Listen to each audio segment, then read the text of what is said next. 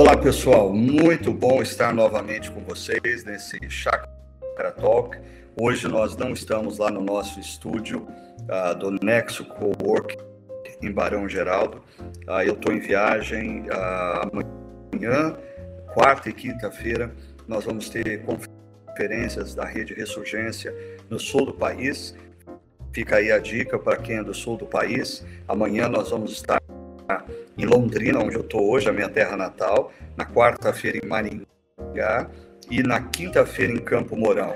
Então, se você quiser mais informações, acesse lá www.ressurgência.com.br, ok? Uh, mas vamos ao que interessa aqui. O pessoal está chegando e começou a chegar pesado agora. Ah, o Gabriel foi o primeiro a chegar. Gabriel, prendo para você, ok? Você vai. Uh, hoje o Gabriel tem o direito ao último pedaço de pudim, tá bom? Ah, ah, o Vitor Hugo está aqui, o Arnaldo, a Vera, a Ellen Menes foi a quinta colocada hoje. A Ellen está tá melhorando, acho que ela, tá, ela vai conseguir outra vez se a primeira entrar. Olha quem voltou aí, pessoal. Gustavo Bessa está de volta, hein? Se prepara que quando o Gustavo Bessa participa, aí sim esse Chakra Talk fica profundo. Aí o cara dar uns insights bons, tá bom? É, seja bem-vindo. E o Gustavo agora ele está mais, mais profundo ainda. Depois que ele ficou sabendo que ele vai ser pai, ele ele ele está lendo tudo que diz respeito à paternidade. Então vamos ver o que, que acontece aí. A Mari Gouveia está com a gente, Leon, Noel, querido Noel. Todos nós estamos orando pela sua recuperação, viu, Noel? Se cuida direitinho aí a Paula, a Natália, o Pedro Ricardo, Livan. Livan, participa aí com a gente. Você também sempre tem as suas a, a, frases preciosas, hein? Contamos com você.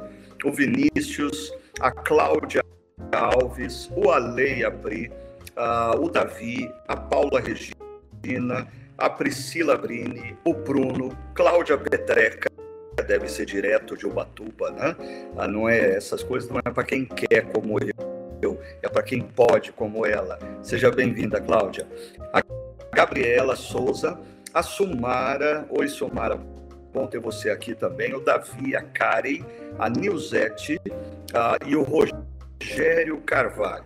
Bom, o Carlos pediu para eu não deixar de dizer para vocês que estão nos acompanhando.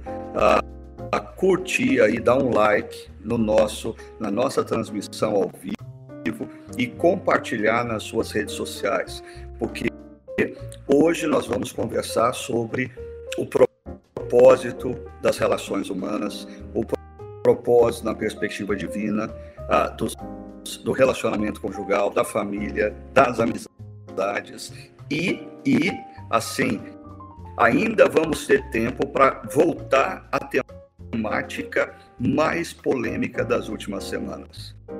Ok? A gente vai até lançar uma campanha aqui, se prepare. É, uh, é uma campanha para saber se as mulheres que têm pet, se elas forem confrontadas, uh, você tem que ficar ou com seu pet ou com seu marido, com quem você fica. Uh, essa é uma campanha, assim, que vai revelar muitas coisas, ok? Mas vamos lá. Deixa eu trazer aqui ah, o pastor André, que está com a gente. Seja bem-vindo, André. Como é que você está? Feliz com o seu Grêmio que ganhou do Internacional ontem? Feliz, feliz demais. Tudo normal lá no sul do Brasil, então a vida que segue, o céu azul, temperatura amena no outono, o Grêmio ganhando, então tá tudo bem, tá tudo certo. E, e, você conseguiu assistir algum episódio do Us ou continua ah, zerado? Ah, então, eu tenho, eu tenho direito de resposta hoje nesse podcast aqui, né? Eu preciso do direito de resposta, por favor. ok. E o Ricardo Augusto está aqui com a gente também. Ricardo, seja bem-vindo. Como é que você está? Graças a Deus, tudo bem. Bom por aqui. Só não estou com o mesmo privilégio do André de poder falar de futebol com tranquilidade. Eu, difíceis. Eu, eu nem ia, eu ia, eu nem ia tocar no assunto, mas você mesmo agora uh, entrou numa coisa que eu nem ia tocar, porque assim, eu particularmente eu tenho assim lidado com muita cautela. Eu acho que os corintianos não merecem sofrer mais do que estão sofrendo. Então eu nem toco no assunto. Tá bom? O, o, Grêmio, o, Grêmio, o Grêmio que veio da segunda divisão está na frente do Corinthians esse ano? Eu acho que sim, eu acho que sim. Mas o bom então, desse assunto é que assim, sofrimento é um espaço também de adquirir maturidade, né? Ser corintiano só dá para ser sendo maduro. Perseverança. E né? E é, Matheus já muito... rompido, vai torcer para um time mais tranquilo, sei lá, né? O cara tem que aprender a, a, se frustrar, a lidar com a frustração. Isso é verdade. Né? Agora, me diz uma coisa, vamos falar de coisa séria. É, vocês têm pet? Não, eu não, não tenho pet, mas o Augusto é especialista em pet aí, pelo que eu entendi. Jura? Augusto, que, você tem pet, Augusto? Aqui em casa tem dois gatos, além de eu ter crescido sempre com cachorro, com gato, peixe. Minha hum, família sempre gostou de ter animal. Mas, mas, mas, mas aí eu não, eu, eu não entendi uma coisa. Você cresceu com cachorro e hoje já tem gato? Me explica, assim, o porquê dessa mudança. Ah, porque, assim, deixa eu explicar. É, eu, eu, eu já tive cachorro, né? Eu gosto de pet. A, a gente só não tem um agora lá em casa, culpa da Sony. Então, se alguém tá bravo achando que eu estou fazendo campanha anti-pet, uh, briga com a minha esposa. Uh, eu adoro cachorro, sempre gostei de cachorro.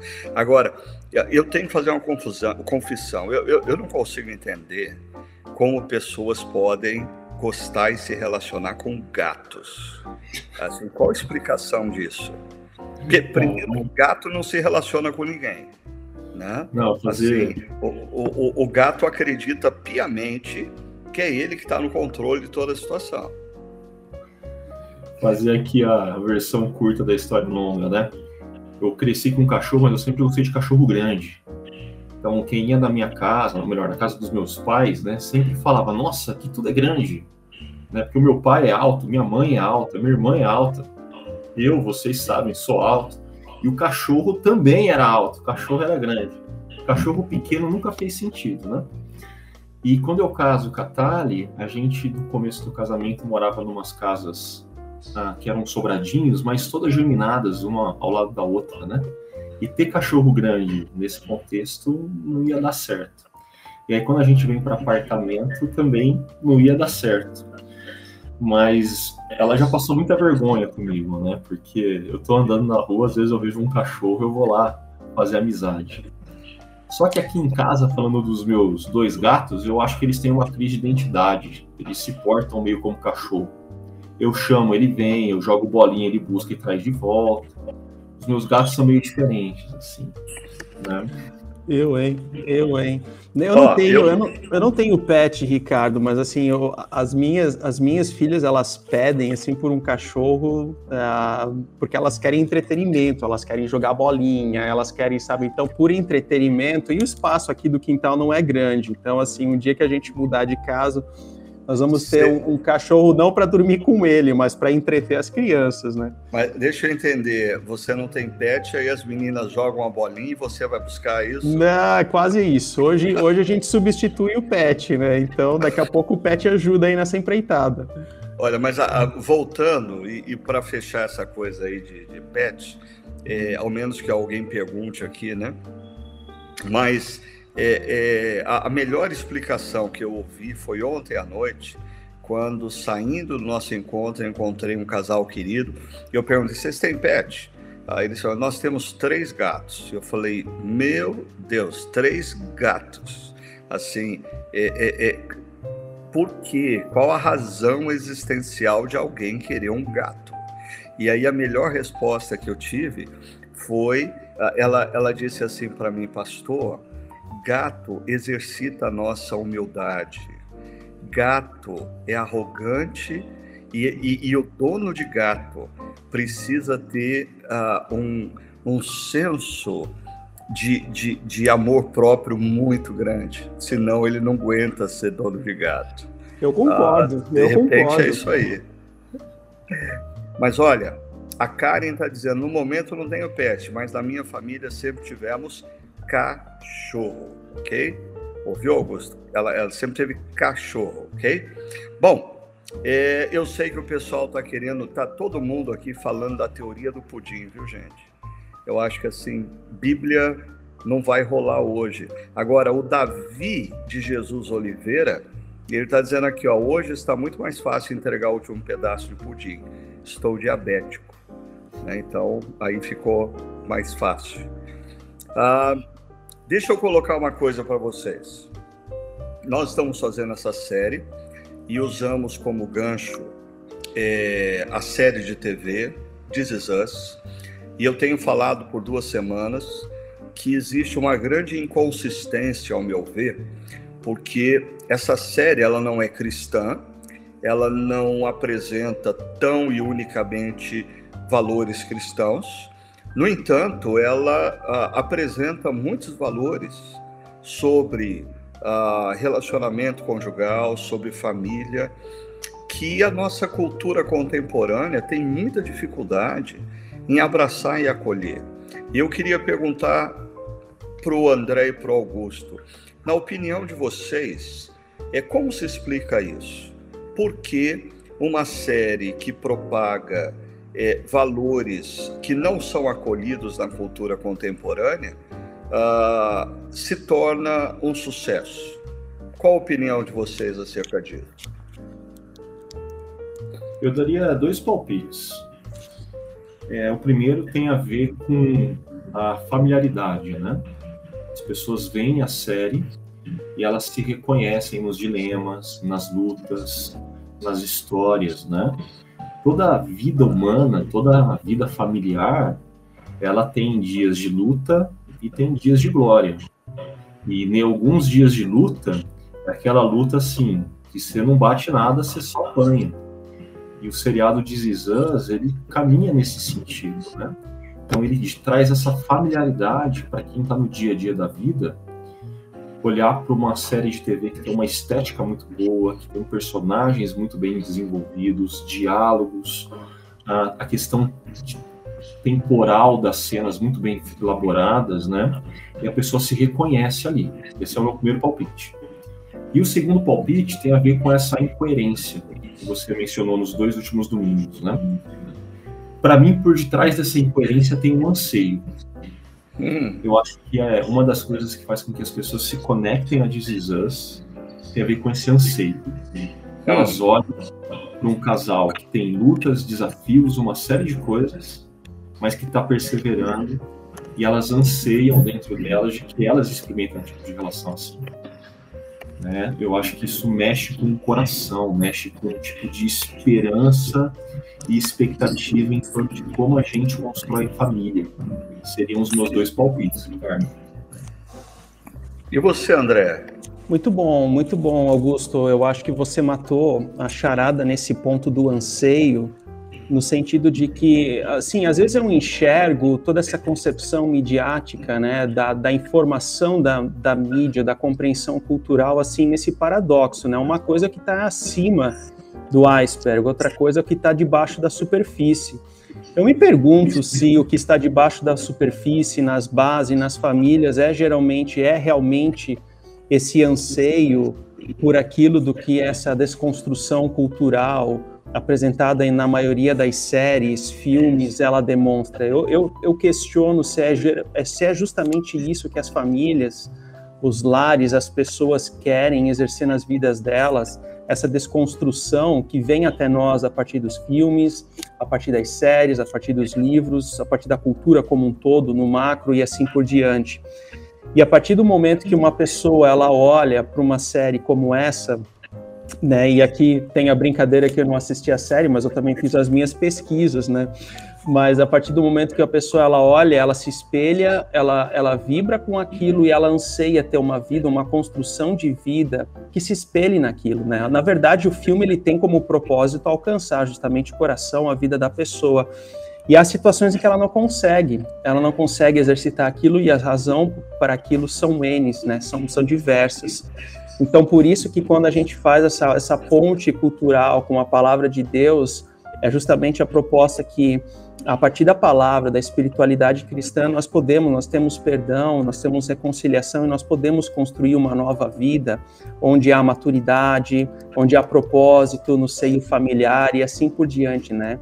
Então, assim, eu acho que a gente traz a palavra, a espiritualidade cristã, a palavra cristã, a palavra de Deus traz essa resposta ao anseio que o Augusto levantou. Então, André, e a, a Paula está perguntando aqui, o pastor André, de domingo para hoje, assistiu quantos episódios?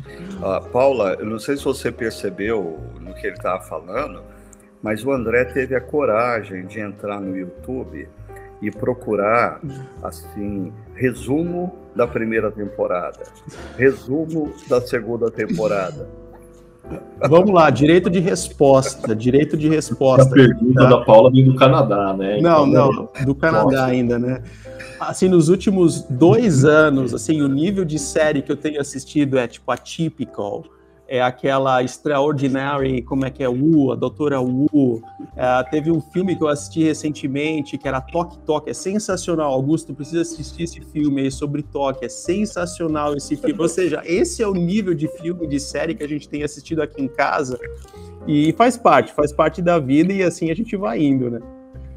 Mas deixa eu. É, vocês falaram aí é, que talvez. Uh, o sucesso dessa série de Zizans está associado a, no fundo, as pessoas terem um anseio ah, por relações é, duradouras, relações estáveis, né? E é interessante porque para aqueles que assistiram a série, existe um personagem, o Kevin, que é um dos filhos, e o Kevin é o cara que talvez uh, dos filhos é o mais desajustado em termos afetivos, em termos amorosos, uh, inúmeras parceiras, uh, várias frustrações. No entanto, durante toda a série, o Kevin, assim, ele, ele demonstra um profundo desejo de manter uma relação séria e estável. E assim, a grande frustração dele é que ele desenvolve afeto e sentimento por uma pessoa que não corresponde a ele. Mas assim, talvez esse personagem, Kevin, ele represente bem o que nós temos hoje em dia. Pessoas que vivem de forma desregrada, vivem longe dos valores e princípios de Deus, mas no fundo, no fundo, uh, tem um, um sentimento, um vazio muito grande e uma carência de relações estáveis e profundas. Né? Mas a gente, uh, ontem, naquela retrospectiva do que aconteceu eh, com a concepção de verdade eh, na história, eu introduzi um elemento que são as redes sociais, dizendo que ah, na, no, no contexto que nós estamos vivendo, do individualismo desacerbado, ah, o que vale é o que eu penso, eu escolho a minha verdade. Ah, as redes sociais se tornaram propulsoras, impulsionadoras, intensificadoras dessa individualização da verdade e, consequentemente, a total relativização da verdade. Porque se cada um tem uma verdade, não existe verdade. Né? Eu queria uh, saber, vocês que lidam aí com pessoas no dia a dia, o Augusto lida com a moçada, o André uh, também tem pastoreado várias pessoas. É, o, o que vocês acham? O quanto a rede social ou as redes sociais têm contribuído ou tem prejudicado a formação espiritual de cristãos? Como que vocês veem isso? Legal, uh, Ricardo. Uh, eu estou aqui até só um parênteses antes de entrar no assunto. O Livan fez um comentário muito interessante aqui, né, sobre aquilo que a gente estava falando antes, no sentido de que talvez seja uma saudade do Éden. Uh, uhum. Faz muito sentido, né? Então, a partir do momento que eu tenho essa saudade, mesmo que pela fé a pessoa não compreenda, ela sente essa carência de estabilidade, mas ela não percebe nos relacionamentos com que ela vive. Então, muito, muito pertinente, né? Mas a questão da mídia social, para mim, é muito clara, né? A mídia social, ela é hoje uma catalisadora da opinião alheia, da opinião pública. Então, aquilo que acontecia na roda de bar, naquilo que acontecia nas conversas do, do café, aquilo que acontecia ah, nas conversas entre amigos, no churrasco, na casa do tio, sabe? Esse tipo de situação, hoje, o fórum principal, ele acabou se tornando as mídias sociais e há pessoas que ganham com isso. Então, a mídia social, para mim, ela, ela é como se fosse uma arma, né? Ou, sei lá, qualquer outra outra ilustração que a gente poderia utilizar no sentido de que você pode utilizar aquilo de uma forma positiva ou de uma forma negativa, né? Então, assim, a forma negativa é que você pode utilizar aquilo na cabeça, né? E, e, e, de, e de, alguma forma cometer um su suicídio intelectual a partir daquilo, né? Mas assim é interessante que eu estava lendo recentemente sobre essa questão da adultescência, né? Que é uma expressão que, que revela muito de como é que é a sociedade hoje né, de, de adultos, adultos que têm esse sentimento de adolescente e eles partem e utilizam as mídias sociais como forma de não a maturidade é um problema, né? Então, assim, jogos eletrônicos, de videogame, etc. Ah, então, a grande massa que sustenta essa indústria são adultos, né? Não são adolescentes, não são jovens, mas são adultos, né? Então, essa expressão da adultescência, ela revela um pouco de como é que é a nossa sociedade, no sentido de que ela faz mau uso das mídias sociais a partir das influências, né? No sentido de não construir maturidade. Eu acho que isso é um problema, eu acho que isso é um problema, mas há também pontos positivos, depende da forma como você utiliza. Uhum, então, eu gosto de utilizar e para seguir pessoas da qual, assim, eu posso crescer intelectualmente ou inclusive ah, espiritualmente, tendo uma formação espiritual. Então, assim, depende muito da forma como você usa e a medida que você usa. É, eu acho que essa é a compreensão.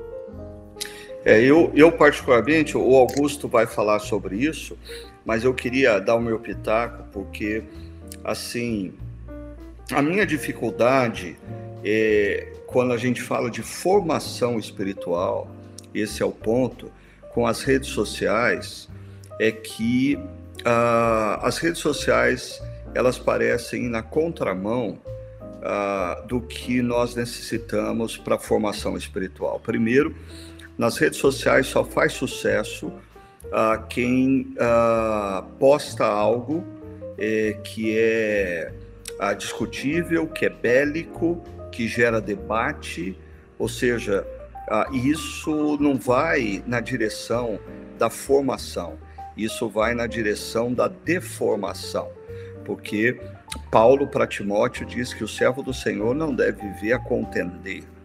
E tem muita gente que se considera cristã justamente porque está nas redes sociais brigando com todo mundo, discutindo como se isso levasse a alguma coisa. Né? Então, é, não contribui com a formação do caráter de Cristo em nós, muito pelo contrário, é, contribui para um sentimento bélico sempre e a, a questão da, da, da novidade. É, a, as redes sociais elas demandam constantemente da gente novidade, novidade, novidade.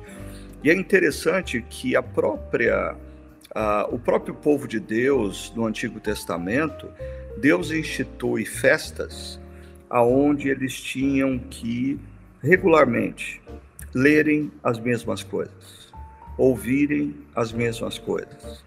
Então, me parece que na formação espiritual, dentro do conceito bíblico, a repetição é, ela é importante, né?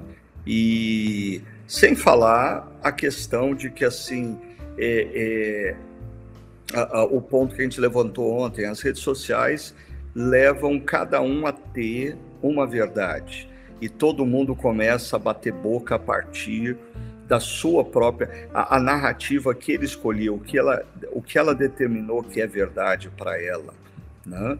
Ah, mas Augusto, você que lida com moçada tem mais autoridade para falar sobre isso aí eu acho que não tem nem tanto a ver com lidar com o pessoal mais jovem, mas tem a ver com a minha própria história, né? É, eu fiz técnico em informática e eu lembro que o Orkut saiu naquela época e naquela época, antes de ter o Orkut, eu já tinha ICQ, é, MSN, MySpace. Eu lembro de que quando eu termino técnico em informática, eu vou para a Unicamp fazer computação, ah, surge o Facebook, Twitter. Ah, tem até uma história engraçada do Twitter, né? Porque a, o, minha conta no Twitter é Ricardo A da Silva. E quando eu criei ela, a Luísa, uma tal de Luísa Nazaré agora, manda para mim assim, papai, interrogação. Eu não, é outro Ricardo aqui. É, então eu sempre tive rede social, sempre usei significativamente, até ah, as eleições de 2018, onde eu fiz uma curva de assim diminuir radicalmente. E isso tem a ver não apenas com as questões políticas da época, mas tem a ver até com reflexões que envolveram meu mestrado com tecnologias educacionais. E, e, é engraçado pensar que, quando pensando academicamente, tá? Você tem uma série de autores, gente, que olhava para a internet, para as redes sociais, como Levi Pierre, e falavam: agora a humanidade vai. A gente vai ter uma inteligência coletiva, as coisas vão crescer, as pessoas vão ter mais informação, vão se tornar mais inteligentes. E aí o que eu fui vendo ao longo do, do mestrado, as pesquisas mais recentes estão mostrando o contrário, até por isso eu fui fazendo essa saída. Câmera de eco. As pessoas só lidam nas redes sociais com as pessoas que falam as mesmas coisas que elas. Uhum. Então é como se ela entrasse numa câmera onde ela só ouve a sua própria voz. Uhum. Cada cabeça uma sentença, né? Ia dizer meu pai. Pensando em formação espiritual, eu lembro de uma pesquisa de um professor da Educomunicação da USP, aonde ele dizia que o uso das redes sociais tem diminuído a capacidade de foco. A gente está lidando com uma geração que cada vez tem menos foco, e o menos foco tem a ver com rede social. Agora, assim, formação espiritual demanda foco. Demanda eu abrir o texto bíblico e conseguir ler o texto sem ficar com a minha mente ansiosa para ver a notificação que chegou no celular. Uhum. É, demanda foco eu ter meu tempo de oração e de silêncio diante de Deus sem ficar com o coração aflito, porque eu tô acostumado com um mundo repleto de volume que me roubou o foco, entre outras pesquisas. Então, eu tô contigo, Ricardo. Eu acho que sim, tem coisas boas, como o André disse, dá para usar bem. Mas os perigos, os riscos, as tentações são muito maiores. É interessante que eu fui criança numa época, e a gente está falando nessa série de Zizãs sobre família, mas eu fui criança numa época que o grande inimigo da família era a televisão. Ah, os pastores procuravam alertar as pessoas que a televisão estava roubando o tempo da Bíblia, a televisão estava roubando tempo é, do diálogo em família. Ah, mas é, é, impressionante pensar que 30 anos depois, é, a, a situação se tornou pior, porque às vezes você está no aeroporto e você vê um pai e uma mãe, cada um com um celular na mão, e os filhos sentados no chão, cada um com um iPad, e eles passam ali horas no mesmo espaço, sem trocar uma palavra um com o outro. Ou seja, um dos grandes, concordo com o André, existem coisas muito positivas e que a gente tem que fazer uso, mas eu acho que no contexto familiar, a gente precisa tomar cuidado. Eu, por exemplo, é, com os meus filhos, é, eu tenho procurado sempre pedir para eles, quando a gente tem oportunidade de estar junto, é, sentar em volta de uma mesa, a, a gente é, esquecer um pouco o celular, esquecer quem está longe, para a gente poder valorizar quem está perto. Diga lá, André. Sabe, Ricardo, que um, a, a, as mídias sociais elas também revelam um pouco da própria maturidade da pessoa. Elas revelam também um pouco da maturidade que eu tenho enquanto pessoa. Né? Então, por exemplo, uma postagem minha enquanto adolescente era ali com os amigos, no grupo de jovens, sei lá, jogando videogame. Uma postagem depois, na, na época de namoro com a minha esposa, atual esposa, era assim, eu e ela no local jantando. Essa, essa, essa era a postagem. Hoje, enquanto pai de família, a postagem é eu com as minhas crianças, com a minha família, né? Então, assim, a postagem ela revela o momento de vida e a dificuldade que eu uhum. tenho é quando a gente não vive a idade que a gente tem. Ou seja, a imaturidade ou a maturidade significa viver a idade pela qual eu estou vivendo. Então eu tenho a dificuldade de ver assim alguém que é adulto, alguém que tem família, mas você vai olhar as mídias sociais é como se a pessoa fosse, sei lá, solteira, sozinha, não tivesse família, não tivesse vínculo familiar, né? Então assim, esse é o ponto que, que para mim me chama a atenção. As mídias sociais como um espelho da maturidade do coração. Como é o meu coração, né? Ah, eu conheço uma pessoa que assim posta fotos com os filhos, mas não posta com a esposa, ou vice-versa. Então, assim, isso algo pode ser algo pessoal da pessoa, é um exercício da liberdade da pessoa. É claro, a pessoa posta o que, que ela quiser, ela tem essa liberdade, esse arbítrio de colocar numa mídia social o que ela quer, se ela quer debater, enfim, cada um tem essa liberdade. Mas para mim ela é sim uma reveladora da maturidade, um termômetro da maturidade no coração também. Então, a partir Uh, a partir do que o André falou, a gente poderia soltar uma nova frase aí, né? Mostra-me o que postas e eu te direi quem és. É. Mostra-me o que postas e eu te direi quem és. Quer dizer que pelas postagens das pessoas a gente conhece os ídolos delas, conhece as disfunções ou a saúde. Ou a exato, saúde. exato. Ô, Ricardo, né? nesse sentido, eu brinco com o pessoal que eu, parafraseando Jesus, né? A boca não fala do que o coração tá cheio, as mãos digitam o que o coração tá cheio, né? Postam o que o coração tá cheio. Ó, essa frase, mostra-me o que postas e eu te direi quem és, é digna do Gustavo Bessa, uh, do Livan, viu? Assim, eu acho que o André anda conversando muito com esse pessoal. Agora, eu vou eu vou, eu vou pincelar aqui uma frase. Eu não sei se eu entendi o que o Venâncio colocou, porque eu acho que está faltando alguma palavra aqui. Ele colocou algum, após alguns de relacionamento, o que resta é um suportar o outro. Eu acho que ele quis dizer após alguns anos de relacionamento ou tempo de relacionamento, o que resta é um suportar o outro. Ah, eu queria dizer uma coisa sobre isso e depois abrir aí para o André e para o Augusto, porque, Venâncio, eu acho que essa é a verdade em alguns relacionamentos, ah, mas ela não é a verdade em todos os relacionamentos.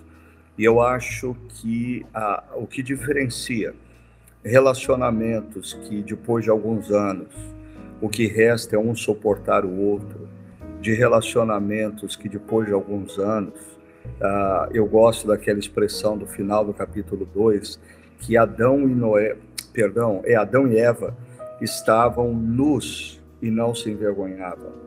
Porque eu acho que os anos uh, revelam eh, ao outro que nós não somos um príncipe encantado, nem ela, no meu caso, é uma princesa encantada. No entanto, se a gente entra nessa relação disposto a aprender a amar, eu diria que depois de alguns anos, a gente ama a verdadeira pessoa. Tá? E o amor se torna mais consistente. Então, acho que, assim, é, a, afirmação, depois de algum tempo de relacionamento, o que resta é suportar o outro, eu diria, é verdade. É verdade para pessoas que fazem as opções erradas. Ah, e eu me lembro é, da, da, da poesia numa canção da minha época de juventude, então o pessoal mais novo aqui nem sabe do que eu estou falando, de uma música que dizia que o amor é como a flor que precisa de água, luz e calor para crescer, de emoção e alegria e tem que regar todo dia. Ou seja, relacionamentos determinados pelo aprendizado no amor precisa regar todo dia. Dá trabalho, precisa regar todo dia. O que vocês acham, Augusto e André? Legal, Ricardo. Ah, tem uma, um verso de Cantares que, para mim, vai muito ao encontro daquilo que você está falando, né? E o verso, assim, o livro de Cantares é um livro erótico, não é pornográfico, mas é erótico do amor entre o amado e a amada, né? E lá diz: porque já passou o inverno, a chuva parou e foi-se, as flores começaram a brotar nos campos, e é o tempo de cantar e de podar. Ou seja, o relacionamento ele tem esse período de podar, que aqui é uma ilustração do, da primavera, né? A primavera chegou. Então eu acho que com o passar do tempo a gente compreende, a gente vai conhecendo o cônjuge e mesmo assim com todas as dificuldades, mesmo assim com todos os, os desafios, mesmo assim com todas as diferenças que a gente compreende, como, como é bom a maturidade como é bom ter relacionamento duradouro, como é bom sempre se renovar e compreender que sempre de novo eu posso chegar em casa e ver assim a bagunça das crianças, a minha esposa aqui, ou quando eu estou em casa ver a minha esposa retornando para casa, a minha família.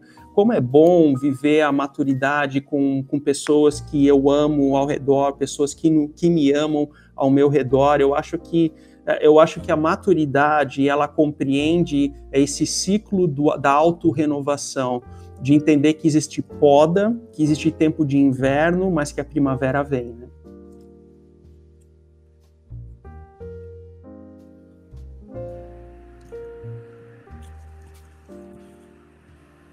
Agora, agora. É você, sim. tá com você. É. Eu gosto de vinho, assim, então, para quem gosta de vinho, a analogia que eu vou fazer talvez faça muito sentido. É um bom vinho, ele precisa de uma boa uva, ele precisa ter passado por um bom processo ah, de barrica, ele precisa de uma boa garrafa. Mas apesar de tudo isso, assim, o potencial daquele vinho para ser totalmente atingido tem um tempo de guarda. Então, à medida que o tempo passa, se aquele vinho está tá, tá experimentando dos devidos cuidados, dos devidos processos, dos devidos investimentos, à medida que o tempo passa, aquele vinho se torna um vinho melhor. É, Para mim, casamento tem muito disso. Se a gente está investindo, está cuidando, está tá tratando corretamente, à medida que o tempo passa, a gente vai experimentando de um casamento melhor. Com isso, eu não quero ser utópico de dizer que a gente está experimentando um tipo de casamento perfeito, que não tem adversidades, que não tem lutas, que não tem desafios. Não. Mas é, à medida que a gente cresce em maturidade, é tudo a ver com a mensagem de ontem. A gente cresce em maturidade, a gente lida melhor com acolher as limitações do outro, a gente aprende melhor a responder o outro, a gente não opta pela ruptura, mas a gente opta por uma permanência que está ganhando qualidade. Porque eu lembro das gerações do, dos meus avós, assim, diversos casais daquela geração permaneciam, mas permaneciam sem qualidade. O divórcio era algo incabível na cultura. O que eu estou propondo, o que eu estou falando, eu acho que é, isso a gente está conversando aqui tem a ver com essa perseverança ao longo do tempo que tem uma série de movimentos onde a gente abre mão de coisas, onde a gente se dedica ao outro para que o vinho seja melhor, para que o casamento seja melhor. Eu iria nessa analogia. Não sei se faz sentido, posso ter passado errado. Não, totalmente. E eu só vou voltar aqui no nosso chat, porque uh, eu acho que a, a Karen disse assim: é, poderia ser suportar no sentido de ser apoio, esteio um do outro, e não no sentido de tolerar, aturar. E o Venâncio Júnior ele diz, na verdade, é um sentido dúbio, ou seja, ele colocou para a gente pensar de fato a que nível de suportar é esse, se é suportar aguentar o outro ou se é suportar apoiar o outro. E ontem eu fiz menção da série da Apple TV uh, chamada Steel, Steel, a história de Michael J. Fox, aonde eu, eu, eu disse que eu fiquei impressionado em ver a relação dele com a esposa ah, e eles caminhando juntos, apesar da luta dele por muitos anos, décadas agora, contra o mal de Parkinson, né? E como eu estou inspirado aí a, a, relembrar as músicas, eu acho que uma música que fala dessa coisa de a gente crescer em amor, a passar por adversidade, é, deixar a juventude ou adolescência e, e, e, valorizar a relação já mais madura, a Sapato Velho, eu até coloquei, né, do Roupa Nova, Rosângela rapidinho, já lembrou aqui do Roupa Nova, que a, a, as duas últimas estrofes diz, é talvez eu seja simplesmente como um sapato velho, mas ainda sirvo se você quiser, basta você me calçar, que eu aqueço o frio dos seus pés. Ah, essa, essa frase ou essa estrofe me lembra ah, de um filme também muito conhecido, Diário de uma Paixão que também fala do amor de um homem por uma mulher uh, e que uh, ali o retrato não é uma relação que atura o outro, é uma relação que suporta o outro. E nesse aspecto, vamos voltar aqui à, à, à nossa série, nós falamos sobre é, três verbos que estão lá ah, no capítulo 2 de Gênesis, ah, relacionado ao homem e à mulher. Só, só queria deixar bem claro: ontem nós tratamos, primeiramente, de relações humanas. E nós mostramos que o processo de maturação ele se dá não apenas com quem se casa, mas ah, nós estamos expostos às mais variadas relações humanas. Ou, ou, seja, quando Deus diz não é bom que o ser humano esteja só, é porque só a gente não cresce, só a gente não aprende a amar. E se a gente não aprende a amar, a gente não amadurece. Agora, quando a gente vem para o casamento, ah, nós vimos os três verbos: deixar, unir-se, a empatia, se conectar à necessidade do outro e tornar-se a transformação. A gente, ah, numa relação conjugal, tem que deixar algumas coisas, tem que se conectar à necessidade do outro e tem que experimentar a transformação. Ah, o que, que vocês acham desses três verbos? Você, André e Augusto, que são novos, estão ainda caminhando na relação conjugal, então poderia ainda ser, porque assim, eu depois de 35 anos, se eu perguntasse, ah, mas o que foi difícil deixar? Eu nem lembro mais. Né? E vocês, o que, é mais difícil? Abrir mão, se conectar à necessidade do outro ou se deixar transformar? Vai lá, outro. Eu acho que os três verbos, eles apresentam seus respectivos desafios e em diferentes momentos você vai experimentar de um ou outro sendo mais difícil. É, eu lembro que na minha história da Tali, é, o deixar teve uma série de desafios. Né? Nós dois crescemos nas casas dos nossos pais, com pais que ah, cuidaram, que deram uma série de confortos para a gente, e que de repente agora a gente tinha uma casa que era inteira nossa quando a gente deixou pai e mãe, a gente lidou com o desafio de, ah, a, a casa que a gente começou morando era pequena? É, era pequena. Mas assim, e aí? Como que a gente mantém essa casa arrumada todo dia? Assim, ah, vamos abrir mão de algumas coisas. Vamos começar a construir uma agenda em comum. Então, inclusive, algum desses verbos, eu acho que eles estão muito relacionados. À medida que a gente abre mão, a gente está se conectando à necessidade do outro. E aí, gradativamente, a gente vai experimentando é, dessa transformação, né? Mas tem uma história que eu conto que é boba, mas que para mim foi muito significativa, né? A Tali sempre foi muito diurna e eu sempre fui muito noturno. E no começo do casamento, ela tentava me acompanhar à noite adentro e ela acabava dormindo no sofá. E aí então, quando dava a hora que eu já estava com a minha bateria esgotada e eu, ah, vamos pra cama, né? E lá pelas três, ela já tinha dormido o suficiente. Então eu já estava zerado e ela tinha dormido o suficiente para acordar toda falante, toda renovada. E assim, isso dava um descompasso gigante, né?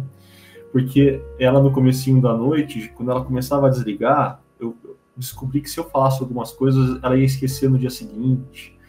E eu era totalmente o contrário de funcionamento. E, e gradativamente a gente foi abrindo mão, ela foi abrindo, eu também, vamos encontrando os nossos horários. Hoje até o nosso ritmo biológico de dormir, levantar, onde a gente tem mais ânimo, onde a gente tem menos ânimo, assim, estão bem mais próximos, né? É, eu conto como uma história boa, porque no começo era engraçado, né? Mas, assim, até isso a gente experimenta uma transformação nessas pequenas coisas, assim, de rotina.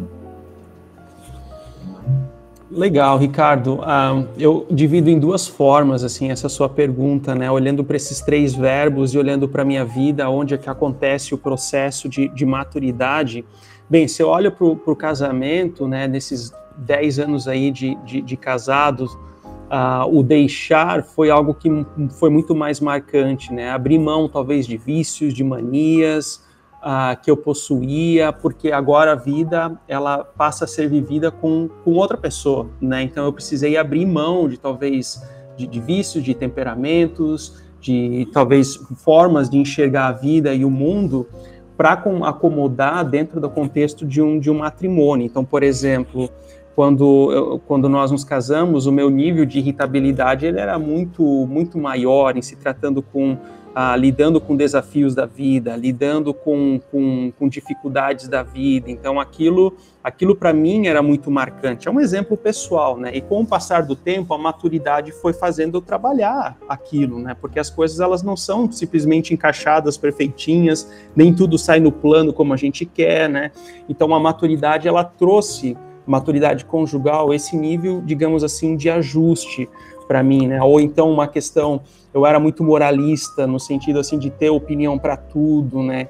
E depois no casamento você percebe que você precisa talvez ceder a um ponto para compreender o lado do outro e assim por diante. Isso não é um processo fácil, né? O ferro vai ali afiando porque é uma forma de a gente crescer em maturidade e é assim que a vida que a vida acontece. Então esse, esse é um lado do casamento, do deixar-se, né? De abrir mão de quem de quem eu sou.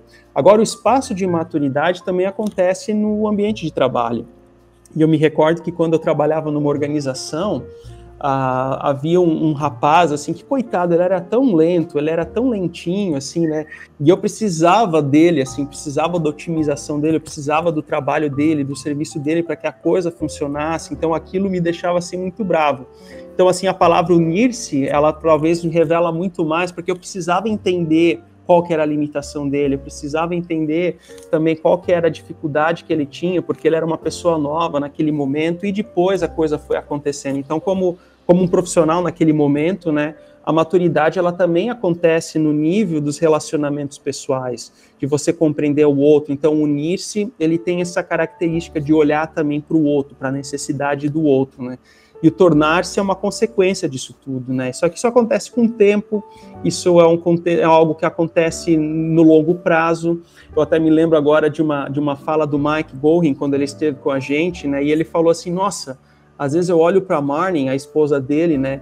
E tem coisas que eu ainda não entendo dela, e assim por diante, né? Assim, porque, porque a vida seja no início do casamento, seja né, na, na, terceira idade ou na fase mais avançada da vida, a gente sempre vai enfrentar desafios e a vida é assim, né? Seja para pessoas que são solteiras, seja para pessoas que são casadas e nos diversos espaços da vida, né? Não apenas na família, mas também no relacionamento social fora, no trabalho assim por diante. A gente tem aqui o, o, no chat a Ellen compartilhou a experiência dela tá, de casamento, de duas filhas gêmeas. Ela se identifica muito tá, com a série This Is Us, porque algumas das lutas daquele casal tá, relembra a, a Ellen das suas próprias lutas, né? E aí a, a Ellen colocou o legal da maturidade é que ela nos permite olhar com menos ilusões, aceitar com menos sofrimento, entender com mais tranquilidade e querer com mais ternura. Ah, na juventude nós aprendemos, né? Isso. É, e isso me lembrou, Ellen, alguém que dizia que o primeiro passo para você ter um casamento consistente ah, ah, é o assassinato, é o homicídio. Isso assusta, né? O primeiro ato para um casamento feliz é o homicídio. Então, uh, por quê? É o homicídio uh, do, nosso, do, do nosso ideal, do nosso ideal, do nosso ideal de marido, do nosso ideal uh, de esposa. enquanto a gente não abrir mão e talvez seja o primeiro ato de deixar aqui. Enquanto a gente não deixar a, a, a idealização do príncipe encantado ou da princesa encantada, a gente não vai conseguir se conectar, se unir com a pessoa com quem nós nos casamos. E aqui eu vou voltar para a questão dos solteiros. Por quê? Ah, porque eu acho que tem tudo a ver. Ah, às vezes, pessoas ah, ainda estão solteiras por causa da idealização. E não existe essa pessoa perfeita. Então, isso não quer dizer que você tem que se casar com a primeira pessoa que você encontrar na esquina. Sai dessa. Aí eu acho que vale o ditado antes só do que mal acompanhado, tá?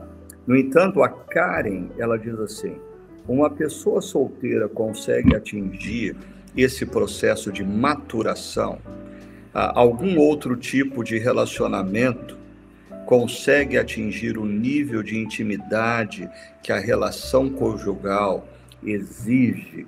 O nosso tempo está ficando curto. Eu queria pedir para o Augusto e o André serem pontuais aí para a gente responder algumas perguntas. O que, que vocês diriam para Karen? Ah, eh, pessoas que não se casam podem atingir esse grau de maturação? sendo objetivo, sim, podem. Porque como a gente ouviu na noite de ontem, desse domingo, todas as relações que a gente experimenta, elas nos desafiam. A grande questão para quem está solteiro é entender que ser solteiro não é sinônimo de ser solitário. O problema não é ser solteiro, o problema é ser solitário.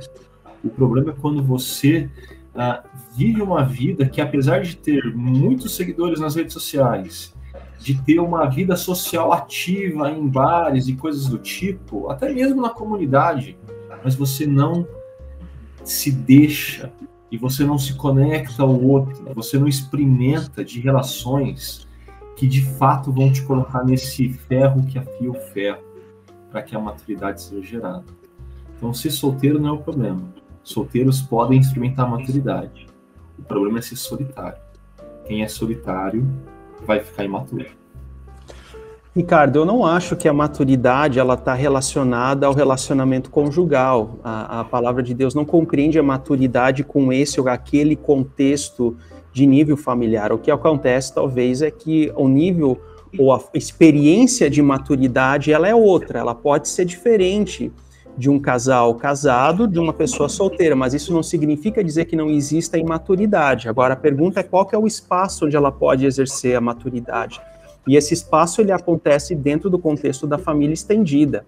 Se a gente olha para o apóstolo Paulo como aquele que no fim da vida ele olha e diz assim: combati o bom combate, ou seja, que em outras palavras, ele experimentou satisfação na vida, ele experimentou a maturidade espiritual e ele era alguém solteiro dentro desse sentido. Então, assim, a, a, resposta de forma muito objetiva é sim. Pode, nós podemos experimentar essa maturidade mesmo no contexto de sendo solteiros. O que cai lá pode ser que a maturidade ela tenha uma outra faceta, mas não necessariamente significa dizer que não é uma maturidade. E, e, é interessante a gente pensar que, assim, ah, para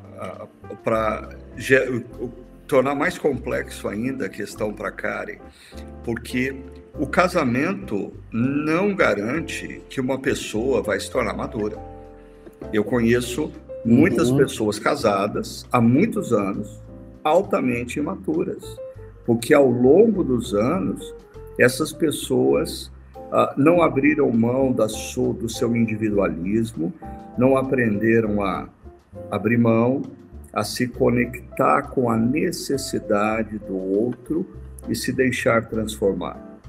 Então, mas voltando aqui ao que o, o Augusto e o André concordaram entre si, que é possível sim uma pessoa solteira a, é, a crescer na direção da maturidade, eu apenas acrescentaria o seguinte, que uh, os relacionamentos que nos movem na direção da maturidade, via de regra, eles são caracterizados por esses três verbos. Uh, o abrir mão de mim mesmo, me conectar à necessidade do outro e me deixar transformar, me tornar uma pessoa mais madura.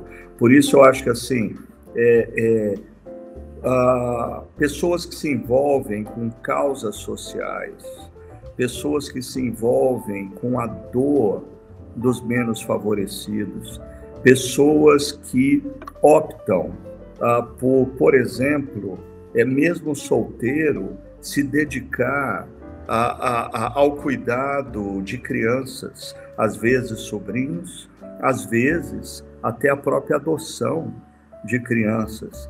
E eu estou falando de talvez situações extremas, mas de pessoas que, apesar de solteiras, elas decidem viver relacionamentos que ah, são condizentes a esses três movimentos: o abrir mão de si mesmo, o ah, se identificar e se unir à necessidade do outro e se deixar transformar.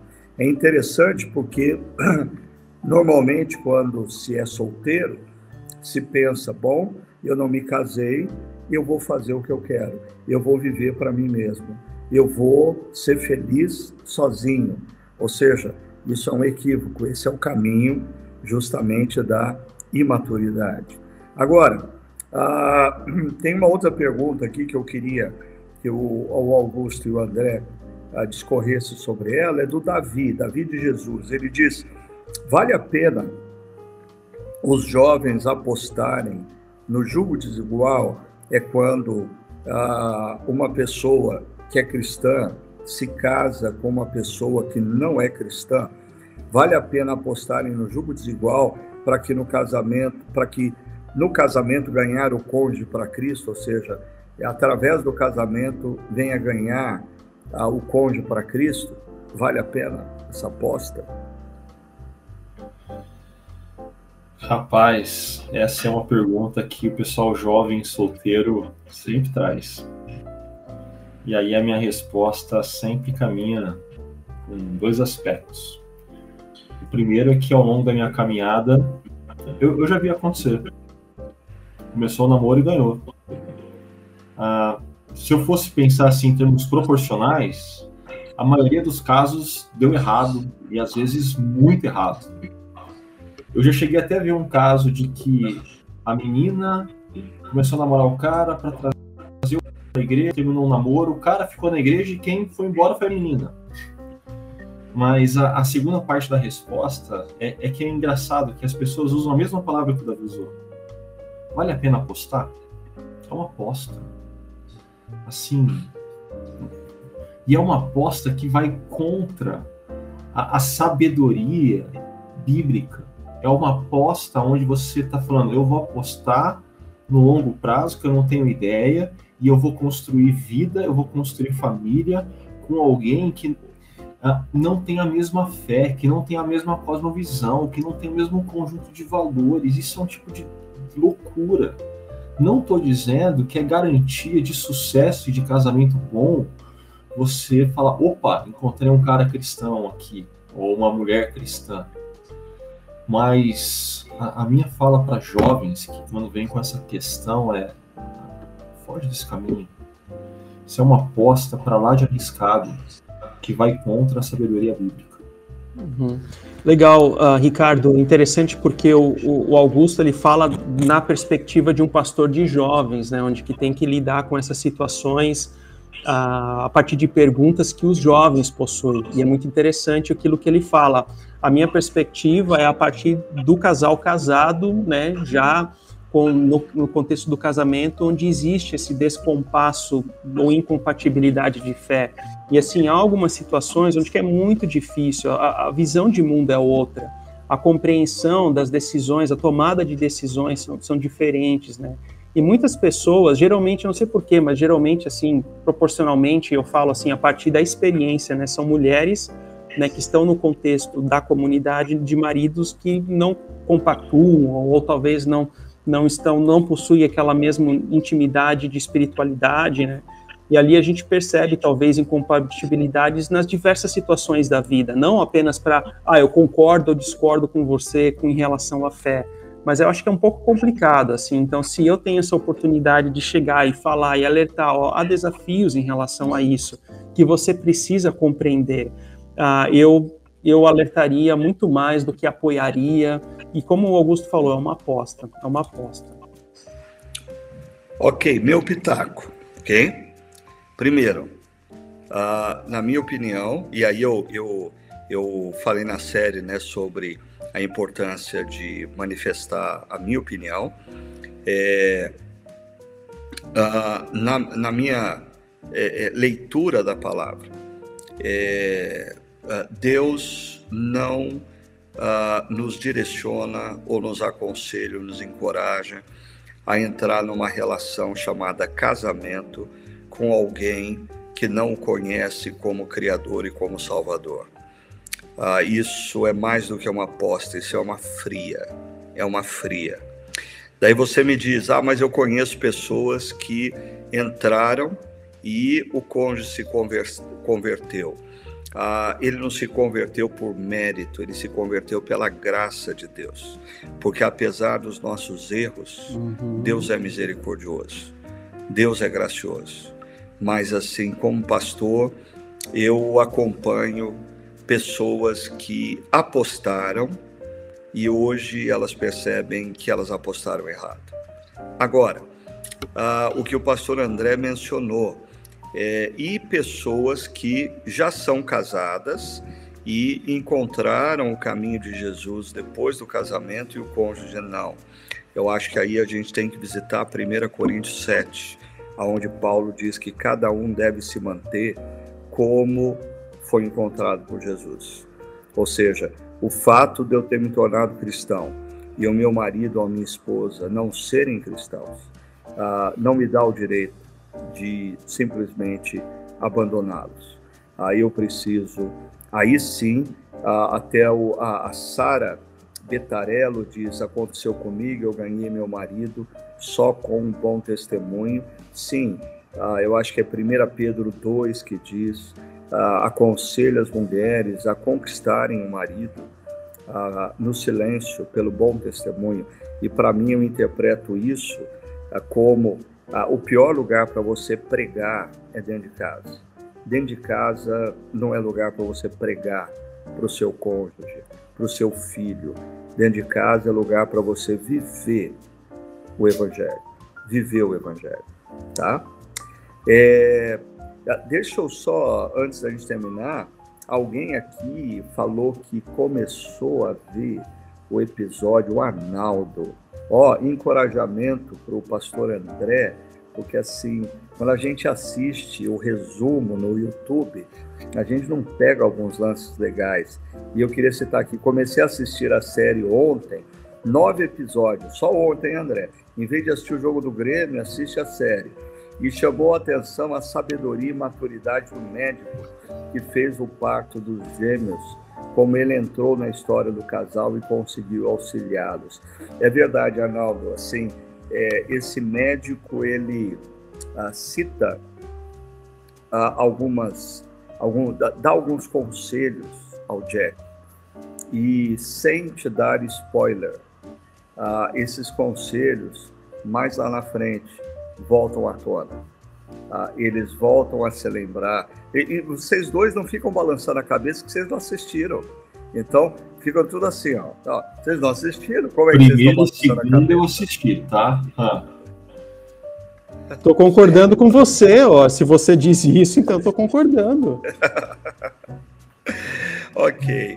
Então, é, nós conversamos sobre o desafio de nós vivermos diferentes relacionamentos ah, na premissa ah, ah, bíblica ah, de que ah, Deus nos colocou ah, numa rede de relações para nos desafiar ao aprendizado do amor e, consequentemente, encontrarmos a maturidade.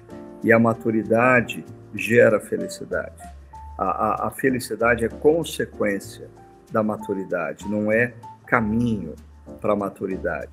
Eu queria pedir para o pastor André e uh, uh, para o Augusto darem uma palavra final sobre esse tema para o nosso pessoal, porque está pintando gente aqui, convidando a gente até para ver bola preta voando no céu, avistamento de OVNI. Isso significa que é hora de acabar o podcast. Então vai lá. É, dá a última palavra de vocês. Prefiro assistir jogo do Grêmio. Mas ó, a própria Talita falou aqui, ó, difícil assistir, faz chorar muito, né? Mas enfim, eu acho que ah, é, é interessante pensar nessa perspectiva do relacionamento, do casamento conjugal, da, do, do alvo da vida, o telos da vida, não no sentido de buscar a felicidade, mas de buscar a maturidade, e a consequência que a gente tem a partir disso é a felicidade. É um paradoxo, é um paradoxo da vida, mas eu acho que é o, é o que ficou, é o extrato que ficou a partir dessa reflexão de ontem, né? De que a meta da vida, o alvo, para mim, para você, não é a felicidade como um fim em si mesmo, mas a maturidade e a consequência disso é a felicidade. Eu acho que essa é a marca aí, que, o highlight que ficou. Ontem, o Gustavo Bessa, no encontro que ele estava, ele sentou atrás de mim, né? E aí acabou o encontro, ele chegou com aquela carinha de arteiro para mim, vou te entregar, viu, viu Bessa? Aí ele, então quer dizer que o propósito é ser feliz, né? E deu aquela risadinha de quem estava provocando, né? Esse é o Gustavo. É, e, e, a gente precisa lembrar que a mensagem de ontem vai justamente pegar nesse ponto. A gente tem que fazer essa brincadeira, nessa risada. Não, não é feliz. A gente vai entrar em relações, seja com amigos, seja com a nossa, com o nosso núcleo familiar, cônjuge, pais, filhos, sobrinhos, cunhados, for. Uh, a gente vai entrar em relações no nosso contexto profissional, a gente vai entrar em relações no contexto da vida em comunidade, da nossa família estendida, onde a gente não tem que estar tá buscando felicidade, onde a gente tem que estar tá buscando maturidade. Inclusive, essa última, essa última área, família estendida, a comunidade, é um lugar da gente buscar maturidade, não felicidade. A cereja do bolo, como o Ricardo costuma dizer, é que gente madura fica mais feliz. Mas a minha última palavra tentaria ser um resumo. Houve a reflexão desse domingo. Vale demais a pena. A, a minha palavra final, ela é, vai como uma resposta ao que a Magda, a Magda Veiga colocou. Gostaria de ouvir sobre a importância de termos a mesma fé para família e criação de filhos. Uh, Magna e, e, e, nossos ouvintes, uh, em momento algum na nossa série, nós dissemos que vida conjugal ou vida familiar é fácil. Não. Existem inúmeros momentos de adversidade. No casamento, nós temos inúmeras noites escuras, momentos que a gente acha que não vai conseguir atravessar aquela noite escura. E Deus dá graça, Deus renova. Né? O Augusto estava falando lá da, da analogia do vinho, e eu me lembro que Jesus ele é expert em transformar água em vinho. E existem momentos na relação conjugal ah, que vira água, mas a gente busca Deus e persevera e ele manifesta o seu poder e ele pode fazer de água vinho. Né? Ah, na família, na criação de filhos, na convivência com irmãos, na convivência com pais, existem muitas adversidades. Agora, É muito difícil nós atravessarmos essas noites escuras se nós não compartilhamos da mesma fé com o nosso cônjuge. É bem mais difícil. É por isso que talvez a analogia que a Bíblia usa é o do jugo desigual, porque uma das partes vai carregar mais peso, é desigual o jogo. Então, por isso que a, a, o conselho que eu creio que a Bíblia nos dá é: se você deseja a, ter uma relação conjugal, isso é lícito, mas não abra mão do princípio de estabelecer uma família com alguém que ama Jesus, que segue a Jesus, porque adversidades vão vir, provações vão vir, ah, mas enfrentar noites escuras, tendo ao lado uma pessoa que não busca o mesmo Deus e não crê no poder do mesmo Deus, gera sobrecarga, é julgo desigual. Mas eu quero agradecer imensamente vocês por participarem de mais esse podcast. Antes de sair, dá lá um like se você ainda não deu, compartilhe esse podcast com seus amigos e, e eu queria lembrar vocês duas coisas. Uh, no próximo sábado, lá no, no Espaço Barão, às 9 horas da manhã, nós vamos ter a segunda edição do Fé e Trabalho. Fé e Trabalho. E nós vamos ter lá a, a participação especial do Augusto Júnior eu ouvi o Augusto Júnior falando semana passada num evento lá em São Paulo, uh, da Chicken Filet, e gostei muito do Augusto Júnior, viu? Você, você que está no mundo corporativo precisa ouvir o que ele tem a dizer. E também o Edu Baez, que é o nosso professor, mestre em história, e ele vai estar tá falando sobre essa relação com o trabalho aí ao longo da história. Então, próximo sábado no Espaço Barão, lá do lado da Adélia Boulangerie, você chega lá, pega um cappuccino, pega um bom croissant, senta e participa desse evento. Vai ser muito bom. E no domingo nós vamos ter a terceira reflexão da série This Is Us Convide seus amigos, compartilhe o link com os seus familiares, às 9, às 11, às 19 horas no Espaço Paineiras e às 10 horas da manhã, com direito a café, cappuccino, croissant, lá no Espaço Barão. Se você está fora da região metropolitana de Campinas, aí não tem jeito, aí você tem que entrar no chakra.org e nos acompanhar via internet tá bom? Muito obrigado pelo carinho de vocês, pela atenção de vocês, muito obrigado pela participação de vocês e que Deus dê um abençoado, ah, uma abençoada semana a todos vocês, tá ok? Até lá.